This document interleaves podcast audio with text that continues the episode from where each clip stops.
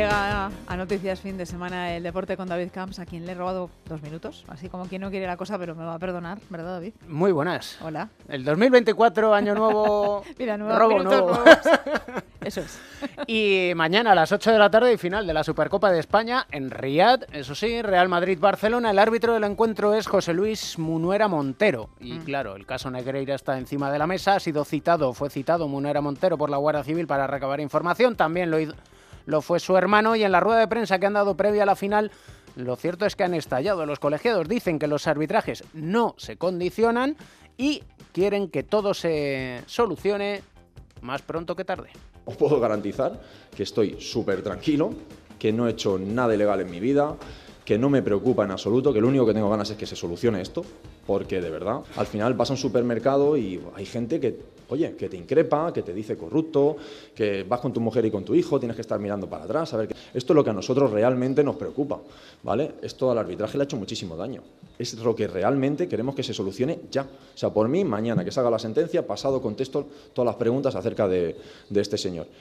Y no solo ellos lo quieren, lo quiere todo el mundo del fútbol. Al tiempo que se juega esta Supercopa de España, sigue la Liga en Primera División, jornada número 20. Ayer el Sevilla pierde 2-3 ante el Alavés y a esta hora en directo están jugando Las Palmas Villarreal. David Ojeda, buenas tardes.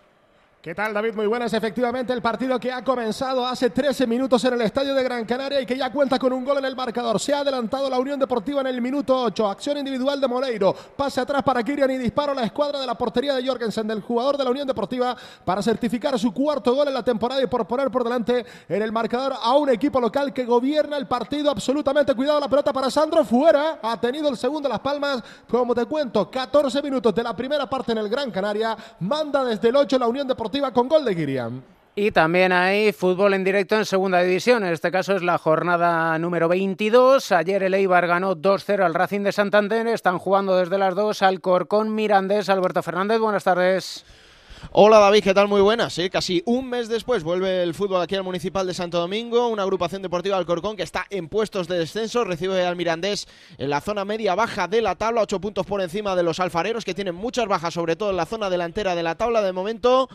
De tres ocasiones ha tenido ya el Mirandés, tres muy peligrosas para poder poner el primer tanto en el marcador en el 17 de juego en la primera parte, empate a cero entre Alcorcón y Club Deportivo Mirandés. Y otra vez tenemos un clásico para decidir un título. Hasta Riad nos vamos. Equipo de enviados especiales de Onda Cero, Alberto Pereiro, Alfredo Martínez. Buenas tardes a los dos. Hola David, ¿qué tal? Muy buenas. Buenas tardes. Mañana entretenida, ¿no?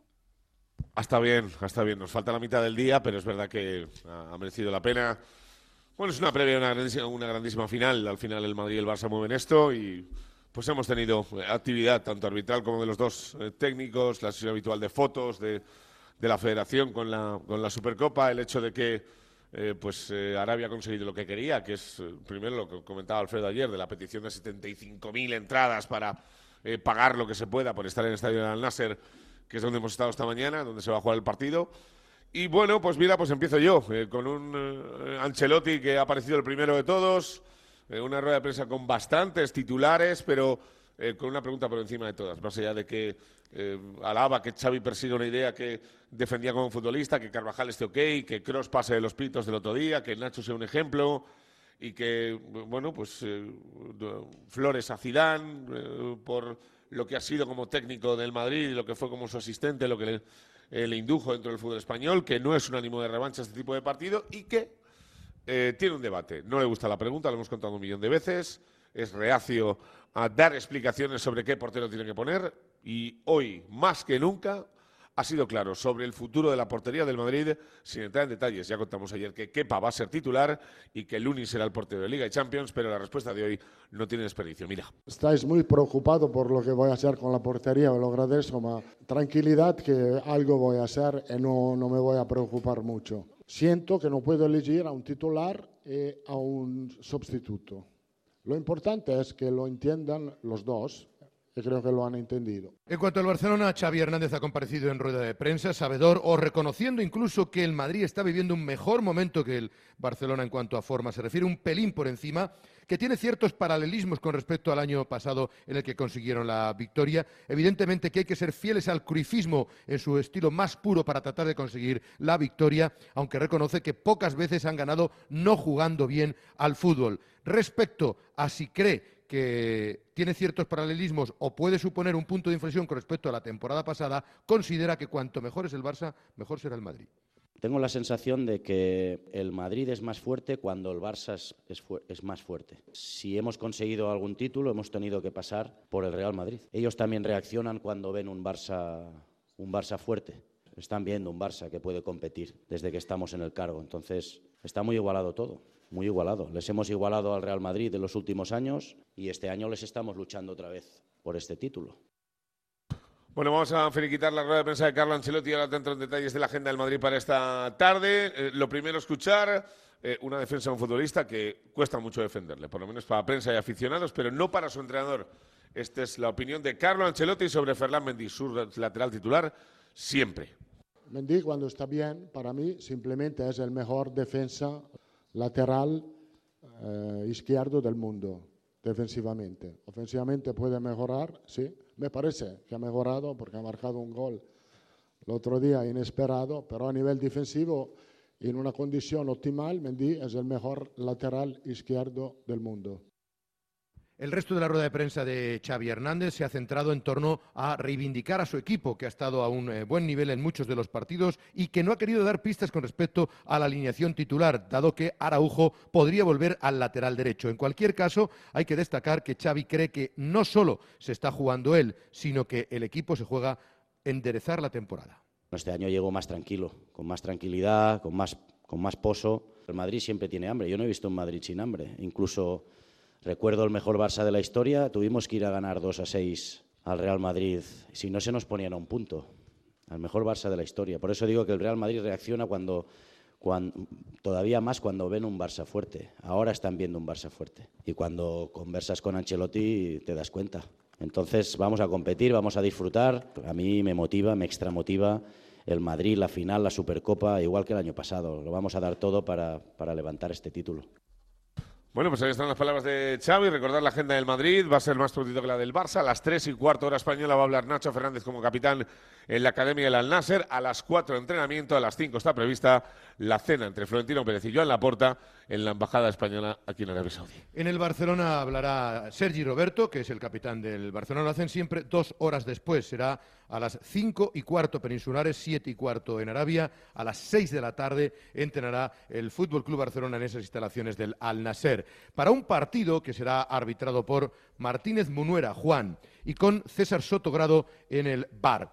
Hoy han ofrecido una rueda de prensa con 20 preguntas interesantísima en medio del huracán Negreira, del huracán de los vídeos del Real Madrid, del huracán de, la, de los audios del VAR. Bueno, pues no se han escondido. Ha estado mucho más contundente el árbitro de VAR, el abulense de Candeleda, que ha sido rotundo cuando le han preguntado por el llamado caso Negreira. Me empieza a hervir la sangre un poco y me empiezo a, cabrear. No he leído muchas noticias porque es que están muy cansados del caso Negreira. Es una persona o un personaje que se aprovechó de su posición, que ha sido el que más daño ha hecho en la historia del arbitraje y por lo cual nosotros deseamos que esto se haya solucionado, que el juzgado tome las decisiones que tiene que tomar y que pague quien tiene que pagar. En el resto de la rueda de prensa, Martínez Munuera ha dicho que está viviendo el momento más difícil y más complicado en el arbitraje, que, está súper tranquilo y espera que se aclare todo con respecto a si él pagó o no al hijo de Enrique Negreira. Han pedido a los equipos que ayuden, por supuesto, y esperan una gran final,